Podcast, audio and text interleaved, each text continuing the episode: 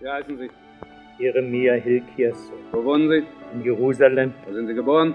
in Anatot, Wie alt sind Sie? ungefähr 60. Ihr Beruf? Warum fragen Sie mich? Sie wissen es doch, Hauptmann Iriga. Ich weiß nur, dass Sie ein Überläufer sind. Das ist nicht wahr. Warum wollten Sie Jerusalem verlassen? Ich habe in meinem Heimatort Anatot zu tun. Ah. Und was haben Sie so Wichtiges in Anatol zu tun? Ich möchte mir dort ein Grundstück kaufen. Weil die babylonische Armee wieder abgerückt ist. Während der Belagerung war es ja doch nicht möglich. Ha, Und diese dumme Ausrede soll ich Ihnen gelten lassen? Wenn Sie wollen, können Sie den Kaufvertrag sehen. So jemand wie Sie hat immer ein Alibi parat. Lassen Sie mich gehen, Hauptmann Iriga. Ich schaffe Ihnen einen Zeugen herbei. Sie gehen lassen? Was Sie sich denken, Sie sind verhaftet, Mann. Sie haben kein Recht, mich festzuhalten. Wir haben Sie schon seit langem im Auge. Ich weiß, dass ich Feinde habe. Geben Sie doch nur zu, Sie wollten zu Nebukadnezar gehen. Was hätte ich bei Nebukadnezar zu tun? Sie haben oft genug unsere Leute zum Überlaufen aufgefordert. Ja, sollen denn alle von den Babyloniern umgebracht werden? Ah, Sie geben also zu, dass Sie der Front den Rücken gefallen sind. Ich habe vor aller Öffentlichkeit im Namen Gottes gewarnt, dass unser Widerstand gegen Babylon sinnlos ist. Na und nun? Sie haben sich gewaltig getäuscht. Die babylonische Armee ist wieder abgerückt, weil wir nicht nachgegeben haben. Ägypten ist uns zu Hilfe gekommen und der Pharao, unser Verbündeter, der wird es schon dem Nebukadnezar besorgen. Was sagen Sie nun, Sie falscher Prophet? Gott gewährt einen Aufschub, eine Frist zur Umkehr. Sein Spruch aber bleibt bestehen. Möchten Sie mir den Spruch vielleicht wiederholen? Warum? Ich habe es schon deutlich genug gesagt. Jetzt haben Sie auf einmal Angst. hm?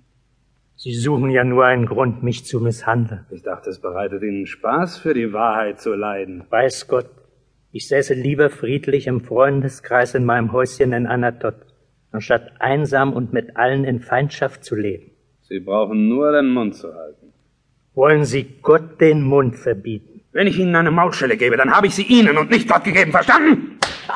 Au! Werden Sie also den Mund halten. Ich werde reden, wenn mir von Gott zu reden befohlen wird. Wir befehlen Ihnen aber zu schweigen. Ich werde schreien! ja, schreien sollst du, du Überläufer, du Hochverräter, du Schuft! Dich werde ich fertig machen! Jetzt haben wir sie endlich, Sie Verräter. An den König wollen Sie appellieren. Merken Sie sich. Die Kommandogewalt während des Krieges ist bei uns, beim Militär. Wir haben das Standrecht verhängt. Wir werden dafür sorgen, dass Ihre Clique ausgerottet wird. Jahrelang haben Sie die Moral der Armee und der Nation unterwühlt. Während unsere Truppen heldenhaften Widerstand leisteten, haben Sie nur den Zusammenbruch der Armee, den Untergang unseres geliebten Vaterlandes vorausgesagt. Sie haben die Politik der Regierung sabotiert und die Unterwerfung unter Nebukadnezar, den Todfeind unseres Volkes, gepredigt. Können Sie leugnen, dass Sie in einer Rede unter anderem Folgendes gesagt haben? Ich äh, bitte aus dem Protokoll vorzulesen. Wer in der Stadt bleibt, wird durch das Schwert, durch Hunger und Seuche umkommen. Wer aber zu den Babyloniern, die die Stadt belagern, überläuft und sich ergibt, der wird sein Leben erhalten. Ich frage Sie, Jeremia Hilkiasson, haben Sie diese Äußerung getan? Ich habe gesagt, was Gott mir zu sagen befohlen hat. Kommen Sie mir doch nicht immer mit Gott!